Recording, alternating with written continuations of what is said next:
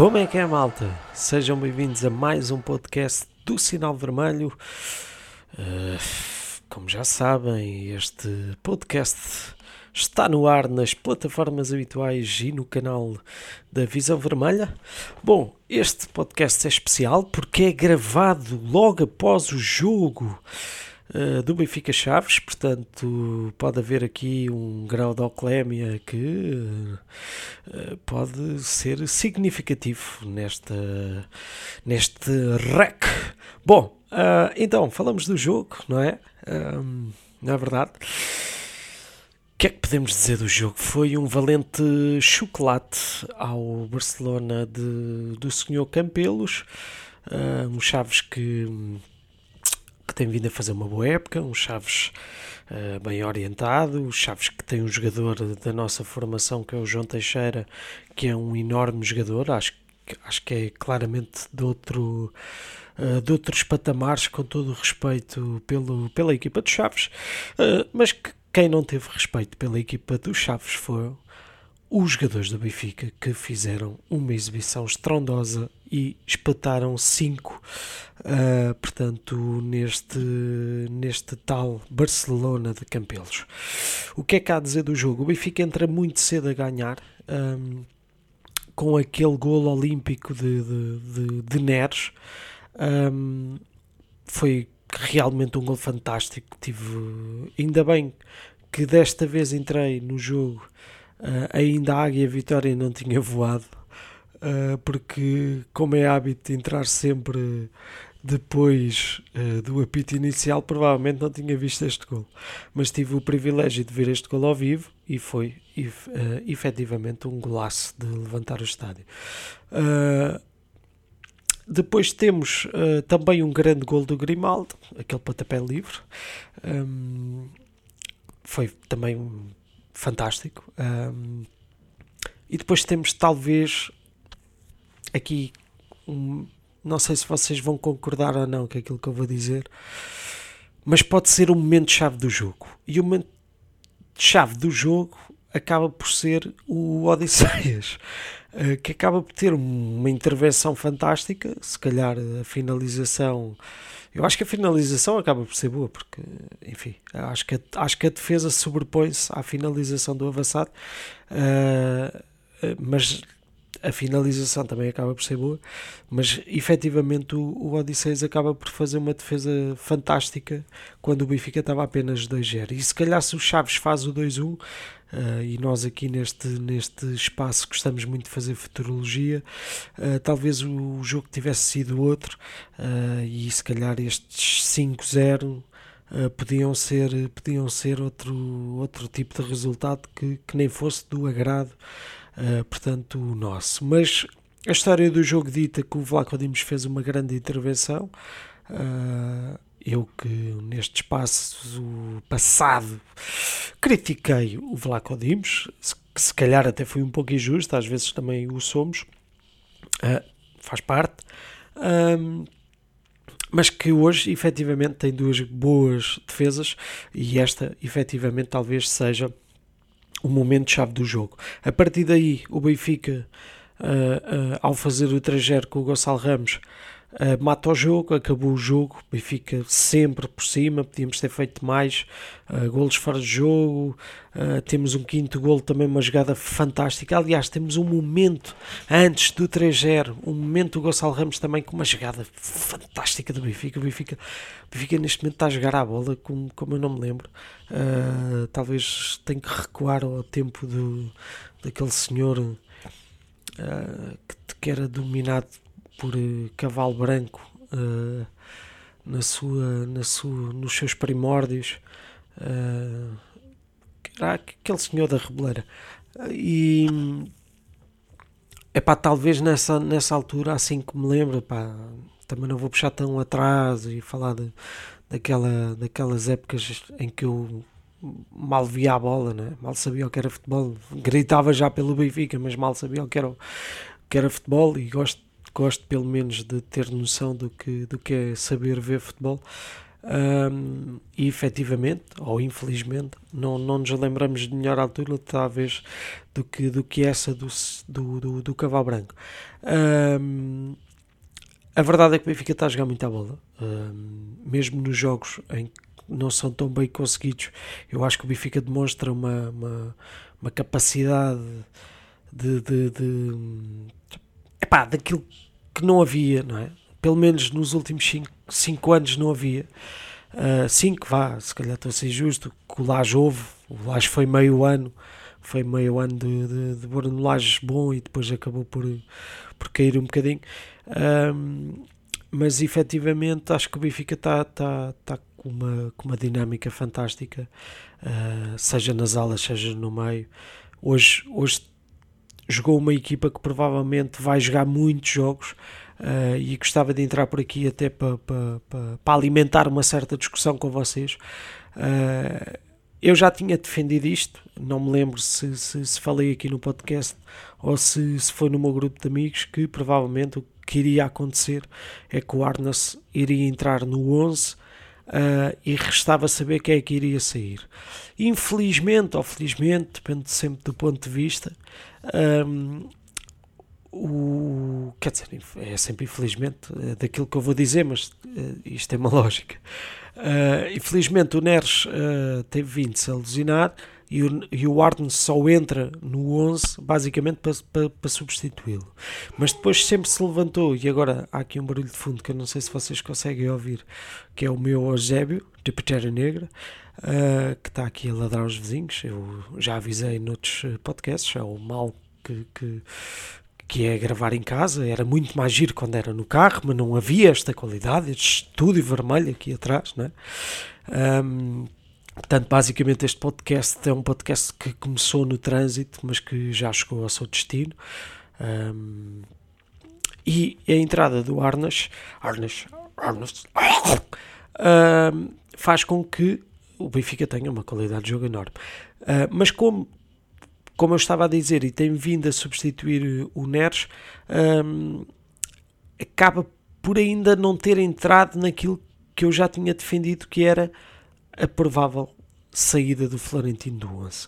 Eu acho que acaba por ser injusto, porque eu acho que o Florentino, em termos daquilo, basicamente o jogador Florentino tem que fazer, ele tem feito bem, que é, que é, que é destruir, que é, que é recuperação, etc. Mas depois, na minha opinião, aí eu tenho a certeza que já o disse aqui neste podcast, uh, deixa um bocadinho a desejar na parte da construção. É normal, são, são, são aqueles trincos. Uh, e atenção, e atenção, uh, eu próprio também o disse que ele tem tido uma evolução muito boa nesse sentido.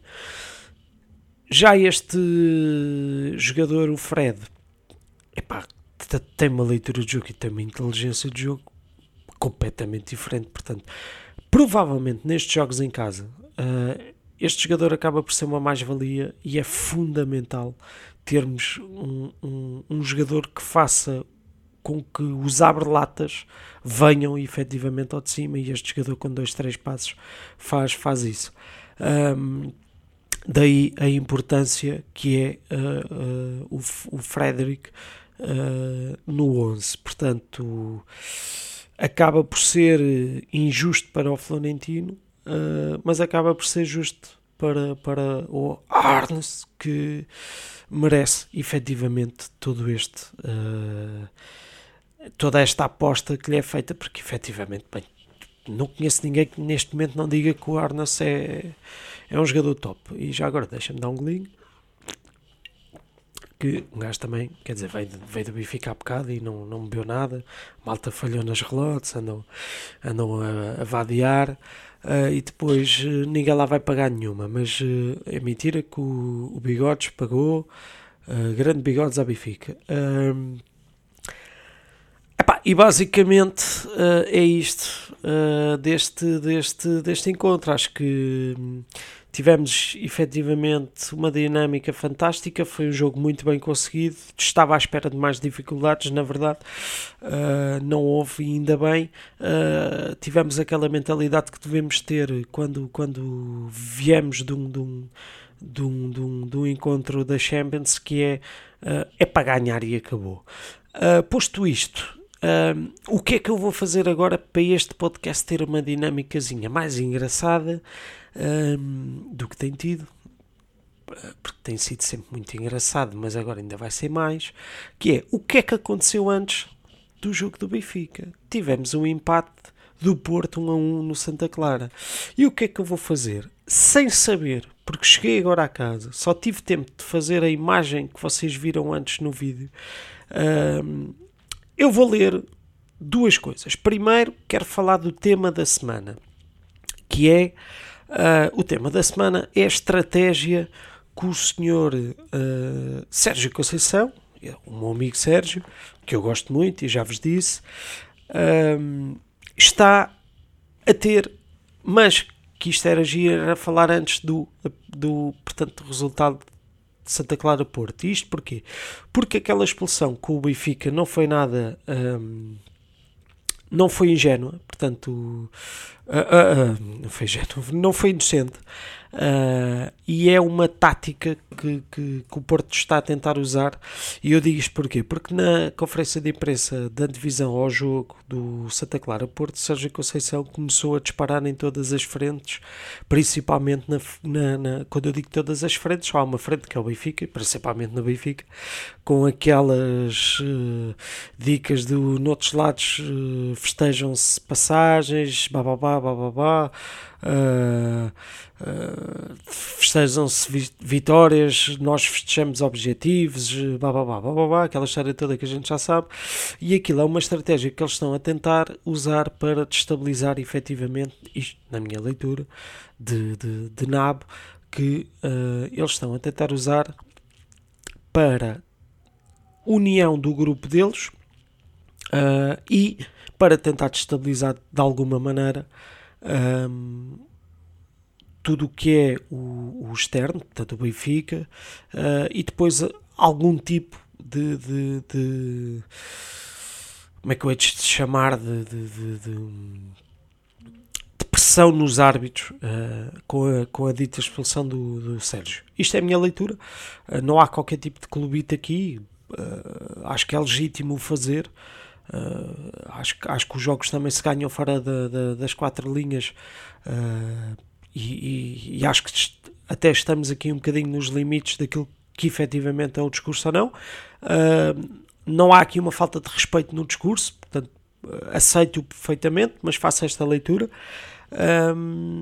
só que depois, pronto, vamos ver que, que, vamos ver o resultado com o Santa Clara e efetivamente correu mal e vemos o Sérgio Conceição uh, e esta luz toda, porquê? Porque eu estou a abrir aqui o recorde que não li e estou a ler aqui algumas deixas e, estou a ver, por exemplo, vou ler uma, uma um cabeçalho do recorde que diz uma segunda parte de nervos, irritação de Sérgio Conceição disparou com o gol de Santa Clara. Portanto, Sérgio Conceição claramente incomodado com o empate, sabe que ficar a 8 pontos no caso de vitória do Benfica que aconteceu, uh, são muitos pontos. Uh, é verdade que Sérgio já esteve com, com quase tantos pontos como está agora e foi campeão. É verdade que já teve tantos pontos como tem agora e não foi campeão e foi Bruno Lage. Sabemos que o futebol muda do dia para a noite, sabemos que este ano é um ano atípico e que vamos ter um Mundial e que não sabemos o que é que vai acontecer. Felizmente, um dos nossos melhores jogadores não vai ao Mundial, portanto, não corremos o risco de perder ao fazer um grande Mundial. Podemos sim o perder por estar a fazer uma Champions uh, brutal, uh, que é o nosso grande Rafa.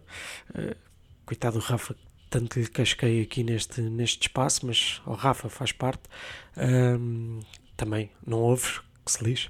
Um, pronto, e enquanto estou a gravar, enquanto estou a gravar, um, epá, e eu não faço ideia como é que isto vai acabar.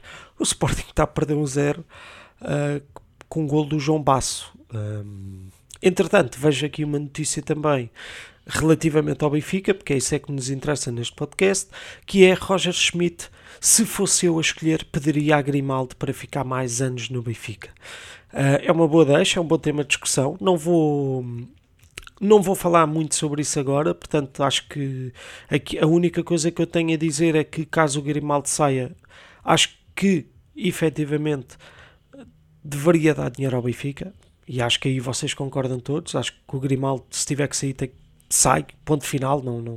Uh, se me perguntassem Grimaldo é bom jogador, gostavas que ficasse? É pá, gostava que ficasse, mas se pudesse dar dinheiro ao Benfica, se calhar até optava por isso. Acho que há ciclos de jogadores, se bem que eu também defendi o ciclo do Rafa e vejam o que o Rafa está a fazer e vejam também efetivamente o que o, o, que o Grimaldo está a fazer.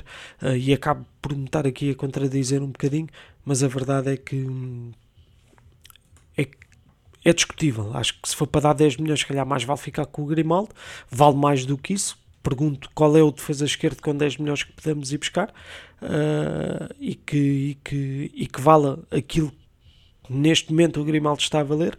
Uh, portanto, é, eu acho que efetivamente isto é uma bela discussão para, para, para outro podcast. Uh, Há aqui também a bola diz o Grimaldo vai tomar uma decisão. Uh, também, também curiosa esta, esta deixa.